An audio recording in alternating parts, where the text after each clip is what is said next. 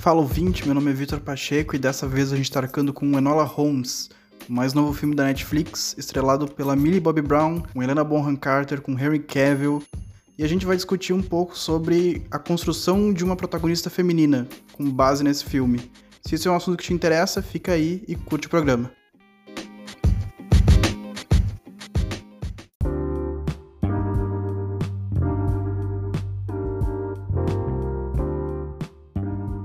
Enola Holmes conta uma história que é protagonizada pela Enola Holmes, que é a irmã do Sherlock Holmes, só que ela não foi criada pelo Arthur Conan Doyle. Ela não faz parte da mitologia original do Sherlock Holmes. Ela foi criada por uma escritora chamada Nancy Springer. A Enola é uma adolescente de 16 anos que foi praticamente criada a vida inteira somente pela mãe dela. Ela perdeu o pai quando era muito nova e os dois irmãos não eram pessoas que ela via com frequência, eles passaram anos sem se ver, sendo que um desses irmãos é o Sherlock, como eu falei, e o outro é o Mycroft.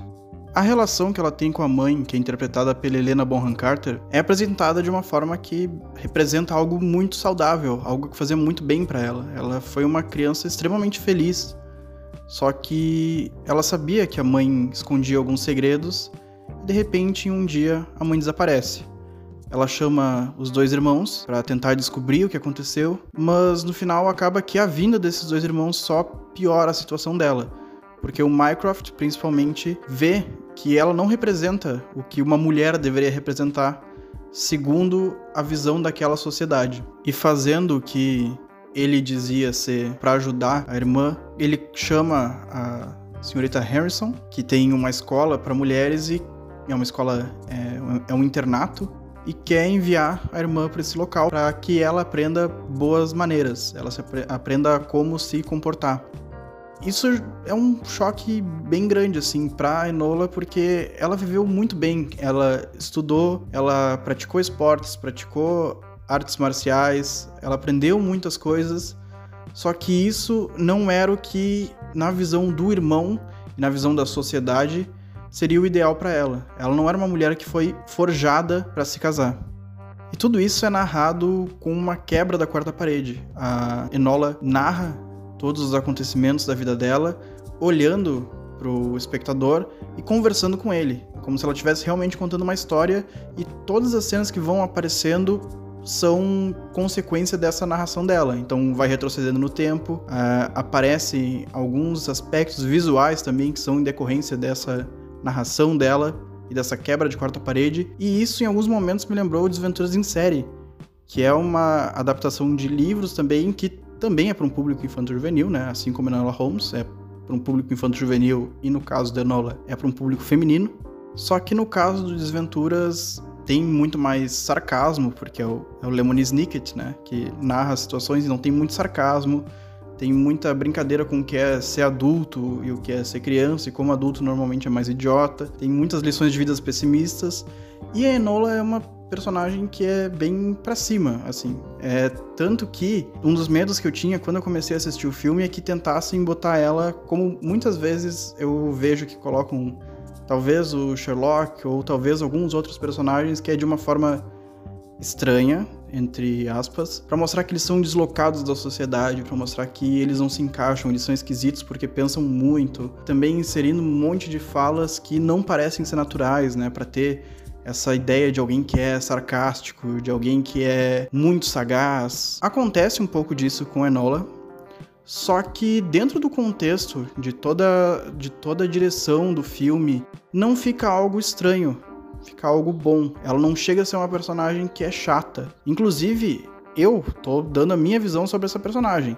Mas eu tenho certeza absoluta que se uma menina que tenha seus 11, 12 anos vir essas narrações, ela vai adorar. Ela vai achar muito bom, vai simpatizar muito com a personagem.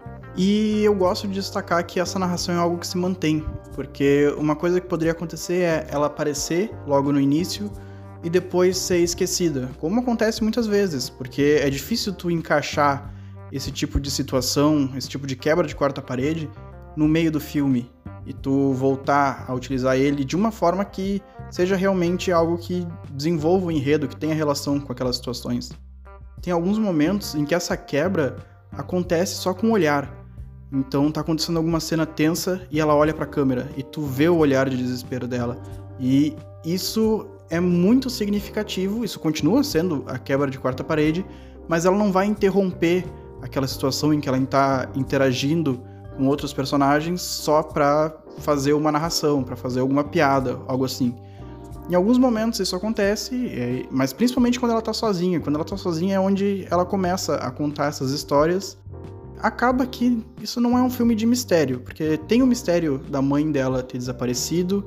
Mais pra frente ela encontra o Tewksbury, que é um marquês que também tem um mistério de alguém que tá querendo assassinar ele e por que isso está acontecendo. Tem esses mistérios, só que é um filme de aventura porque a forma com que os mistérios são resolvidos muitas vezes não é de uma maneira que o espectador consegue acompanhar. Então ela está contando algo, de repente ela se lembra de um aspecto que não tinha sido mencionado antes e ela consegue desenvolver isso de uma forma genial e rápida. Então não é um mistério de algo que a gente vai descobrir, não é essa ideia. Não é o, o espectador descobrir o que está acontecendo lá, é a gente acompanhar essa aventura da Enola para que ela descubra o que está acontecendo. E a Enola, que é interpretada pela Millie Bobby Brown, também poderia sofrer daquela, daquele problema que é ser interpretado por um ator que marcou muito em determinado papel. Porque eu conhecia a Millie Bobby Brown do Stranger Things. Eu sempre ficava imaginando se eu não iria assistir alguma outra coisa com ela iria lembrar da Eleven, que é uma atuação dela que pessoalmente me marcou muito. Eu lembro dela mais nova, na primeira temporada, fazendo cenas em que ela chorava, em que ela expressava muita raiva, e isso me marcava muito, era uma atuação que se destacava bastante dentro da série. E eu pensava se isso não poderia deixar meio estereotipado a atuação dela de forma que eu enxergasse a Eleven em outras personagens. Só que, por uma questão de roteiro, de direção e da atuação da Millie Bobby Brown, a Enola não lembra em nada para mim, a Eleven.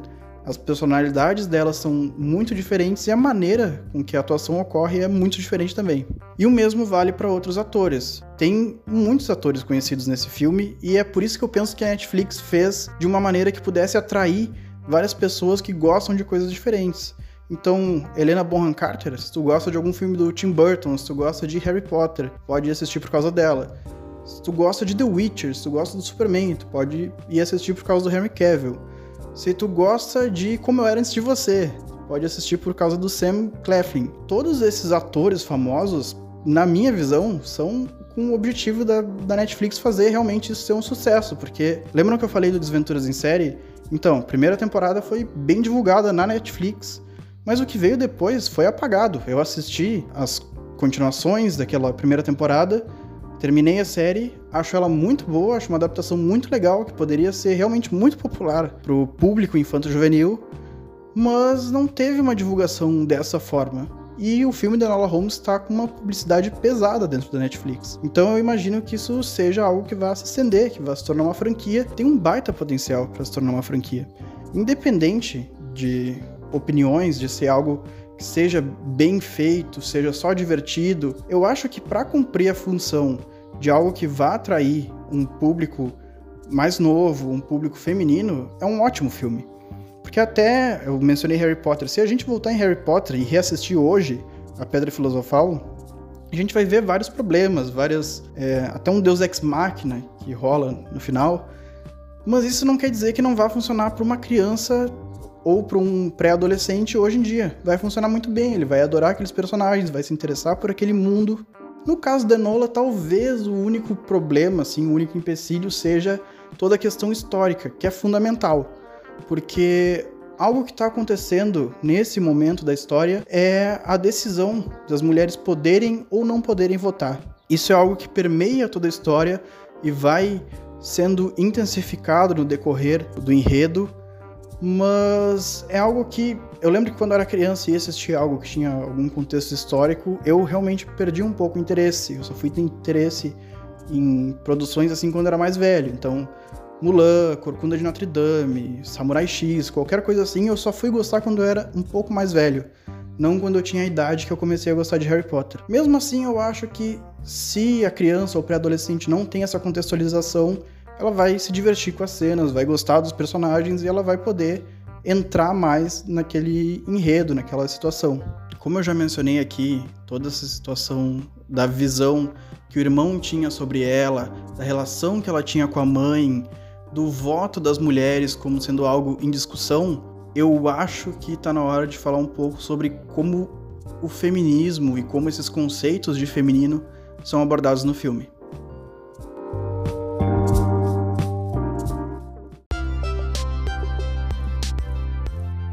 Eu sei que parece estranho e eu sei que eu não me sinto nada confortável em ser o homem que vai falar sobre feminismo ou sobre o feminino, mas eu vou fazer o seguinte: eu vou mostrar como eu consegui chegar até as reflexões que eu cheguei e vou falar quais foram as mulheres que me apresentaram argumentos e me apresentaram ideias que puderam fazer com que eu desenvolvesse esse raciocínio que eu estou desenvolvendo agora, beleza?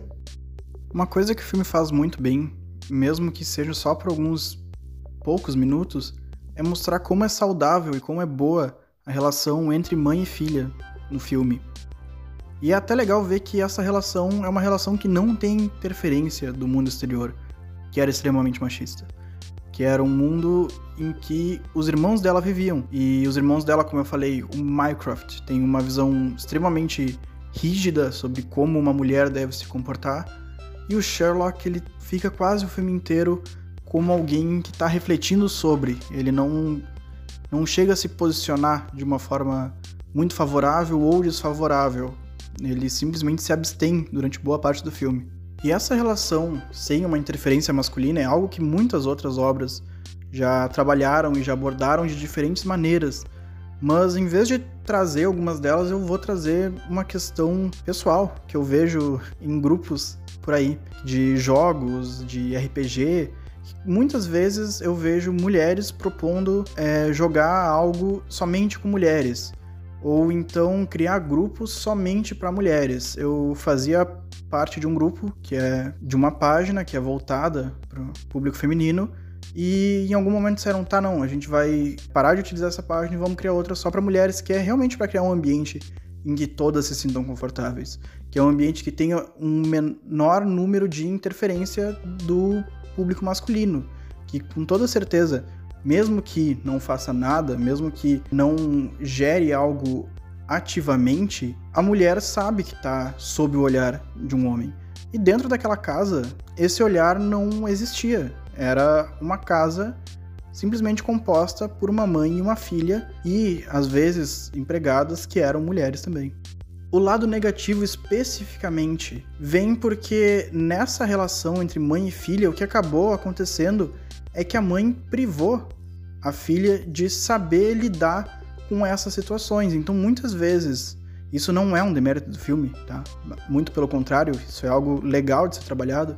Então, muitas vezes, a Enola, por ter essa personalidade rebelde, essa personalidade que não cede, ela age de uma forma que acaba sendo prejudicial a ela e que ela poderia resolver de outra maneira, sendo inteligente da forma que ela é, porque a mãe dela não deixou ela preparada para lidar com o mundo exterior. Então, mesmo que ela tentasse o tempo todo dizer, olha, eu vou te criar para ser livre, para ser independente, essa liberdade não contava com essa interferência de um homem e de um mundo que é patriarcal sobre elas. E além de tudo, a gente tem que chegar a falar que a Enola é uma versão feminina do Sherlock, que é para um público feminino e jovem. E isso é algo que parece que causa o horror em muita gente. Pensa, nossa, vão agora deturpar tudo, vão estragar, porque vão dar um protagonismo a uma menina e vão fazer um outro tipo de coisa e vão estragar a obra do Arthur Conan Doyle, como se já não houvesse muitas interpretações diferentes sobre a obra dele,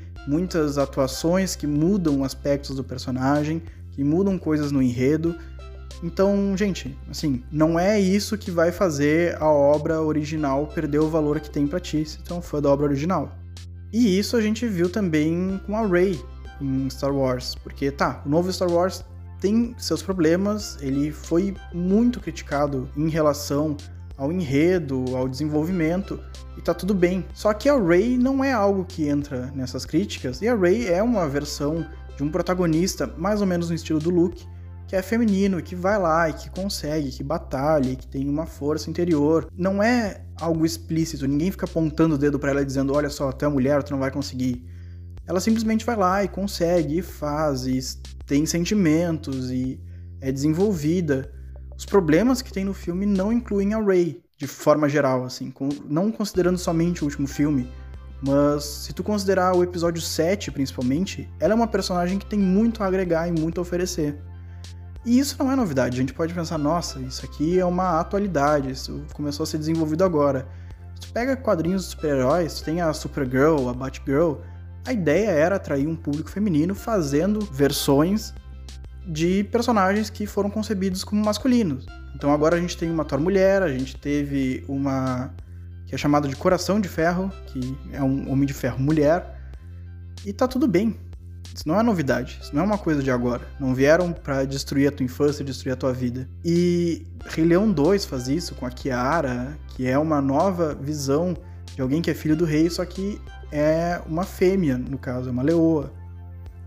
E eu pensei aqui em obras que fazem isso anteriormente, porque, enfim, devem existir muitas. Esses são exemplos de cultura pop que a gente tem. Eu pensei e a trilogia tebana da Grécia Antiga, feita pelo Sófocles, começa com dois, duas tragédias que são é, protagonizadas pelo Édipo e a última que é protagonizada pela Antígona. Isso eu falo de uma tragédia na Grécia Antiga, que, óbvio, tem uma visão extremamente patriarcal e o comportamento da mulher também é relacionado a essa visão, mas igual, é uma mulher protagonista que é filha do Édipo. E isso era baseado nos mitos daquele momento, daquela época. Então não é nenhuma novidade isso. Uma coisa que muita gente critica é que é feito para ganhar dinheiro. Então, tipo, ah, estão fazendo essas versões femininas agora para ganhar dinheiro. Para essas pessoas eu só tenho que dar a triste notícia de que tudo é para ganhar dinheiro. Então, mesmo que haja alguma vontade de fato artística em construir algo, o interesse da empresa, da emissora, do estúdio, o interesse é lucrar, é conseguir propaganda. No caso de animações, de quadrinhos, é vender boneco, é vender quadrinho.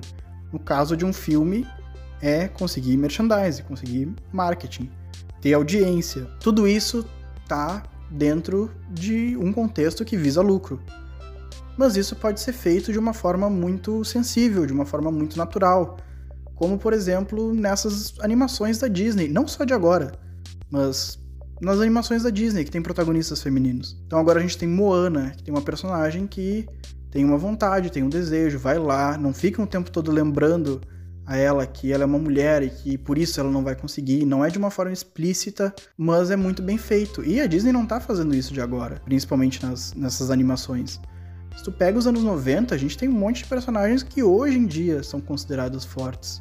Tem a Mulan, tem a Bela, que são as que são sempre citadas, mas além disso tem a Ariel, tem a Jasmine, tem a Esmeralda. São várias mulheres que têm um protagonismo que têm interesses, que são inteligentes, que estudam, que têm vontades, que têm anseios. Além disso, se tu pegar animações antigas, e agora eu já cito a primeira comunicadora que me influenciou nesse podcast, que é a Fernanda Schmoltz, ela tem um vídeo no canal dela, Sugar Rush, que eu vou deixar linkado na descrição, em que ela fala sobre como, na verdade, as personagens clássicas da Disney, as princesas clássicas da Disney, são muito mais proativas e têm muito mais qualidades do que muitas vezes é lembrado. Porque o que mais tem agora é as anti-princesas, as anti padrão da Disney, sabe? Como se fosse realmente como se todas aquelas personagens só tivessem esperando o príncipe encantado e o desejo delas fosse logo casar. Elas não tivessem proatividade nenhuma no enredo em que elas estavam inseridas. E se tu parar pra pensar, a Branca de Neve passou por muito sufoco, passou por realmente muitas provações. Ela fugiu numa floresta. Ela tentou cuidar e trazer alguma alegria para os anões que viviam isolados. Se tu pegar a Cinderela, ela desafia a autoridade da madrasta dela para ir no baile que ela queria ir, como as filhas da madrasta faziam também. Então tudo isso é uma proatividade que se tu inserir no contexto em que essas obras foram criadas, na década de 30, 40, 50, meu, é muito é algo muito para frente que deve ser valorizado e que tá dentro de uma discussão de papéis do feminino e de uma ascensão também das mulheres dentro dessas mídias ficcionais, para um público que era infantil também. Mas eu acredito que até hoje, principalmente com essa disseminação e essa popularização dos conceitos do feminismo e desse debate sobre como retratar uma mulher na ficção e como abordar esses temas na ficção, eu acho que a gente está desenvolvendo ainda a maneira de como uma mulher deve ser representada.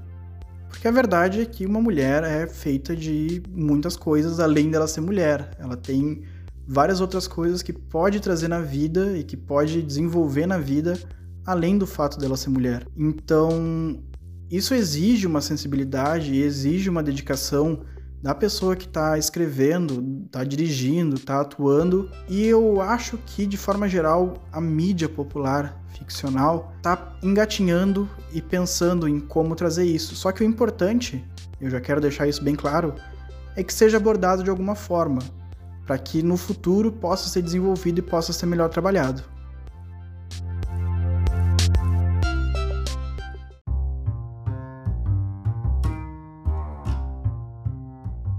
E aí, acho que já é interessante eu dizer que Enola Holmes é um filme que é panfletário, sim. É um filme que vai abordar de forma explícita esses problemas, vai ter situações em que vai ter um homem dizendo: Olha, tu é mulher, tu não consegue.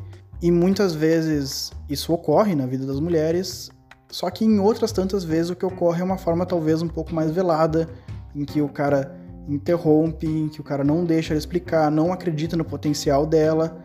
E ele não vai associar verbalmente isso ao fato dela ser mulher, tá? Então, muitas situações de assédio, muitas situações em que a pessoa até finge ser gentil quando na verdade está sendo extremamente machista, ocorrem no cotidiano. Eu não acho que necessariamente seja um problema tratar de uma forma explícita isso, principalmente quando está levando em consideração o contexto, quando está levando em consideração que essa é a temática principal do filme. Um comparativo legal que dá para fazer é com o filme da Capitã Marvel, que também tem muitos momentos em que os caras dizem para ela: olha, tu não consegue, tu não consegue te levantar, tu não consegue fazer isso. E ela vai lá e faz alguma coisa. Continua sendo uma maneira de engatinhar para uma abordagem madura desse tema. Mas é importante que seja abordado. E além disso, dá para ver bastante a influência da escritora no produto final, porque a gente tem um roteirista homem, tem um diretor homem, só que é baseado em uma obra que foi escrita por uma mulher. Só para citar um exemplo de algo que é bem panfletário e que é bem problematizável, tem no filme dos Vingadores, Ultimato. Eu tô citando muito super-herói aqui, na verdade, porque é, é o que eu tô mais familiarizado a assistir tem uma cena com todas as personagens femininas dizendo: Nossa, nós conseguimos, nós lutamos juntas, nós nos unimos. E é isso. Só que durante o filme não é dado devido valor às personagens femininas. Tanto que a Viúva Negra, que seria a personagem que deveria receber maior destaque nesse filme, não é bem aproveitado. Não dão um desfecho satisfatório para ela, não trabalham bem ela da forma com que trabalham muitos outros personagens masculinos. Não tem nenhum personagem feminino que tenha um desenvolvimento no mesmo nível que Capitão América, Thor, assim, nem perto. E isso eu tirei também de um vídeo que eu assisti, só que nesse caso é da Mikan. Eu vou deixar linkado também para que vocês possam ver todo o pensamento que ela desenvolve sobre isso e sobre esse engatinhar, essa Lembra que a gente falou sobre ganhar dinheiro? Enfim, isso no caso é uma cena que aborda temas como feminino e como mulheres podem ser fortes, mas é de uma forma explícita que é simplesmente para dizer para o público, olha, como a gente se preocupa com esses temas, sendo que nas entrelinhas e no enredo em si, a gente não vê uma preocupação real com esses temas. O caso da Enola, mesmo que tenha todo esse discurso explícito, que acontece é que esses temas têm muita importância no filme. O filme é principalmente sobre isso. Então tá, já foram duas comunicadoras que eu falei que me ajudaram muito a desenvolver esse pensamento sobre representatividade e sobre como mulheres podem ser retratadas na ficção, até eu chegar a essa visão que eu tenho de que a gente está engatinhando, mas é melhor engatinhar, é melhor chegar a algum lugar do que simplesmente não fazer nada e não tratar o tema. Esse tema foi mal abordado em Vingadores, pode ser melhor abordado depois. Foi abordado de uma forma explícita no primeiro filme de Enola Holmes. Isso pode ser melhor abordado de diferentes aspectos, de diferentes maneiras futuramente. Eu acho que seria algo excelente. Mas algo que eu vejo que o filme pode pecar também é em medo de ter algum tipo de rejeição. Porque um problema e uma armadilha que muitas vezes esses filmes podem cair é de tentar gerar uma personagem feminina, entre aspas, forte. E forte significa ser completamente o oposto de tudo que é tido como feminino. Então, por exemplo, tem uma cena, não é spoiler, mas é uma, uma cena, uma situação em que a Enola vai usar um espartilho. E nesse momento há uma quebra da quarta parede em que Enola diz: Olha, isso aqui é um espartilho, é símbolo de opressão, mas nesse caso eu estou utilizando só para me disfarçar e para guardar meu dinheiro. Além de ter toda essa parte engraçada e toda essa parte que já tá de acordo com o resto do filme, parece um pouco para mim que é o, o, diretor com medo de sofrer rejeição, de alguém dizer, olha só, estão fazendo a Millie Bobby Brown usar um espartilho, estão querendo me convencer que essa personagem é empoderada, mas ela usa um espartilho. Sendo que não é necessária essa narração pra gente saber que ela tá se disfarçando, pra gente saber que ela tá usando aquilo com outro significado. Parece muito que é um medo de rejeição, e aí vem a questão do que a gente tá vivendo agora porque parece que muitas vezes os filmes podem temer abordar isso por não saberem como abordar da maneira certa. Porque caso a personagem tenha algum traço de algo que é feminino, isso pode ser problemático. Caso ela goste de, sei lá, flores ou então seja afetuosa, qualquer um desses estereótipos pode ser visto como forma negativa e é isso que os estúdios temem mas se tu for pro completo oposto disso, pode ser que tu esteja negando a personagem enquanto alguém que pode gostar de vestidos, pode gostar de flores, de maquiagem, seja lá o que for, e continuar sendo uma pessoa relevante, uma pessoa com profundidade. E aí eu vejo que o filme dá umas escorregadas, assim, por esse medo. Eu posso comparar esse medo com a Sansa e a Arya Stark.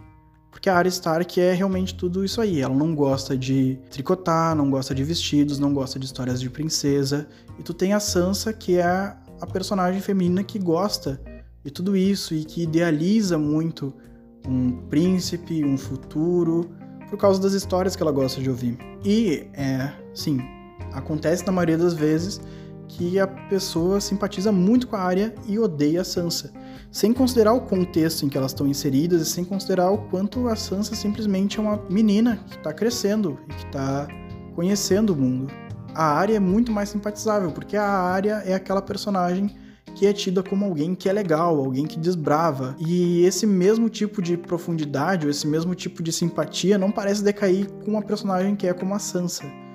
Só que nesse caso, as duas personagens acabam se desenvolvendo, acabam sendo mais aprofundadas, mesmo que uma seja muito mais feminina do que a outra. E esse feminino eu tô usando entre aspas, né? O que socialmente é tido como feminino.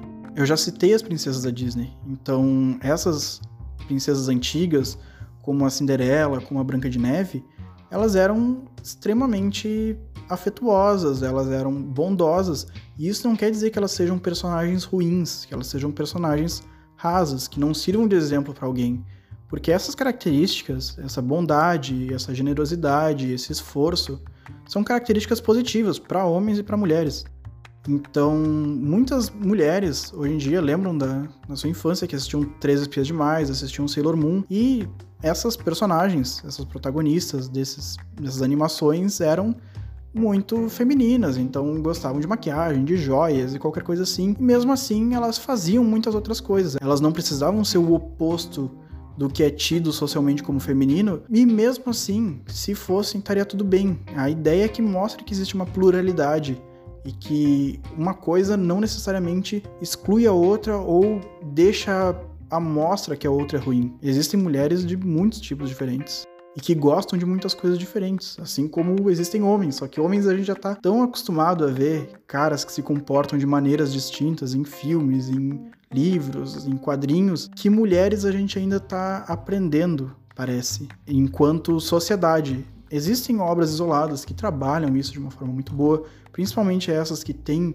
muitas protagonistas femininas, mas de maneira geral eu enxergo isso na cultura pop como algo que está sendo desenvolvido. Então a Enola a todo momento se mostra alguém que é o oposto de uma pessoa que gosta de algo que é tido como feminino. E parece que em alguns momentos fica implícito que o que é tido como feminino é definitivamente ruim.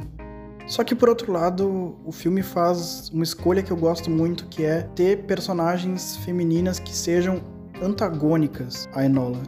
Então, por exemplo, a Miss Harrison lá, que eu já citei, ela é uma personagem feminina que representa muito opressão, quase tanto quanto Mycroft. Ela é uma pessoa que se insere muito naquele contexto em que a mulher tem que cumprir o seu papel social, tem que cumprir determinadas funções. E isso é muito bom, porque ao mesmo tempo em que atualmente a gente discute muito isso sobre as mulheres se unirem, é legal que mostre que em alguns momentos a própria mulher vai estar transmitindo aqueles conceitos de uma, uma sociedade que é masculina. Então, nesse caso, dá até para imaginar a Miss Harrison como uma mulher que sofreu muito para suprimir todas as vontades, para se tornar aquela pessoa, e ela conseguiu ascender muito por causa disso. Ela conseguiu chegar em um lugar de prestígio por causa desses comportamentos que ela passou a ter. Então ela está transmitindo esses comportamentos, essa rigidez e essa opressão toda é algo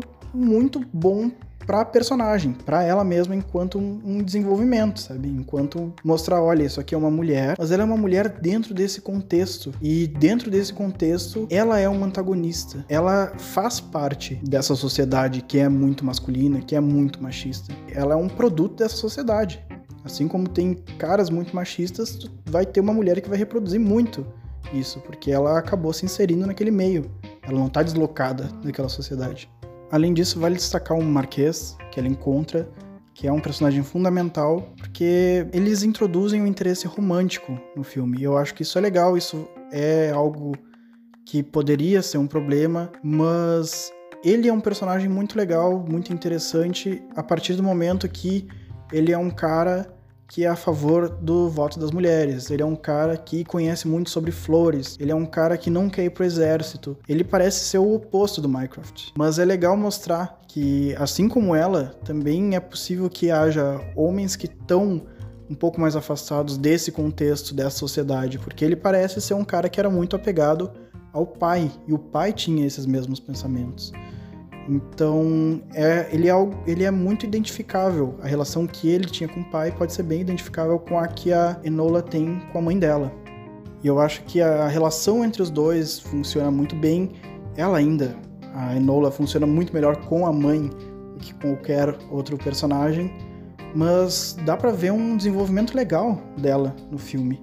Dela aprendendo sobre esse mundo, dela aprendendo a se virar e dela realmente se desenvolvendo enquanto uma personagem, aprendendo a lidar com aquelas situações sem depender da mãe dela e mostrando que mesmo que isso não seja uma obra perfeita em retratar temas tão importantes e que necessitam de uma sensibilidade muito grande, de um tato muito bom, é um caminho, é um primeiro passo.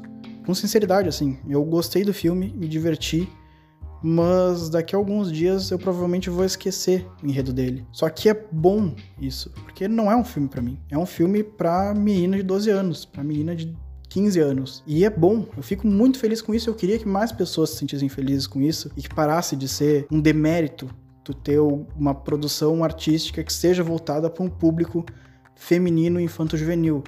Porque a gente tem os filmes que eu citei da Marvel, eles são para um público masculino infanto-juvenil. E todo mundo adora, todo mundo idolatra. Muitas vezes querem esquecer que é para um público infanto-juvenil, mas é, gente, desculpa. É. Mas não é um demérito tão grande quanto dizer, ah, isso aqui é para menininha adolescente. É para menininha adolescente. E isso não é uma coisa ruim. É bom que tenha coisas para menininhas adolescentes, que elas se identifiquem, que elas consigam desenvolver um apego maior e desenvolver mais a personalidade delas baseado em algo que estão assistindo, porque na real a gente é influenciado por tudo que está vendo. E principalmente essas pessoas que são o público-alvo vão amar esse filme, que para mim foi ok. Essas pessoas vão achar ele muito bom, pelo menos é o que eu penso. Porque afinal de contas, tem vários filmes que eu sei que essas pessoas não gostariam tanto e que para mim são muito bons, mas já tá saturado, já tem filme demais para mim. É bom que tenha filme para outras pessoas também.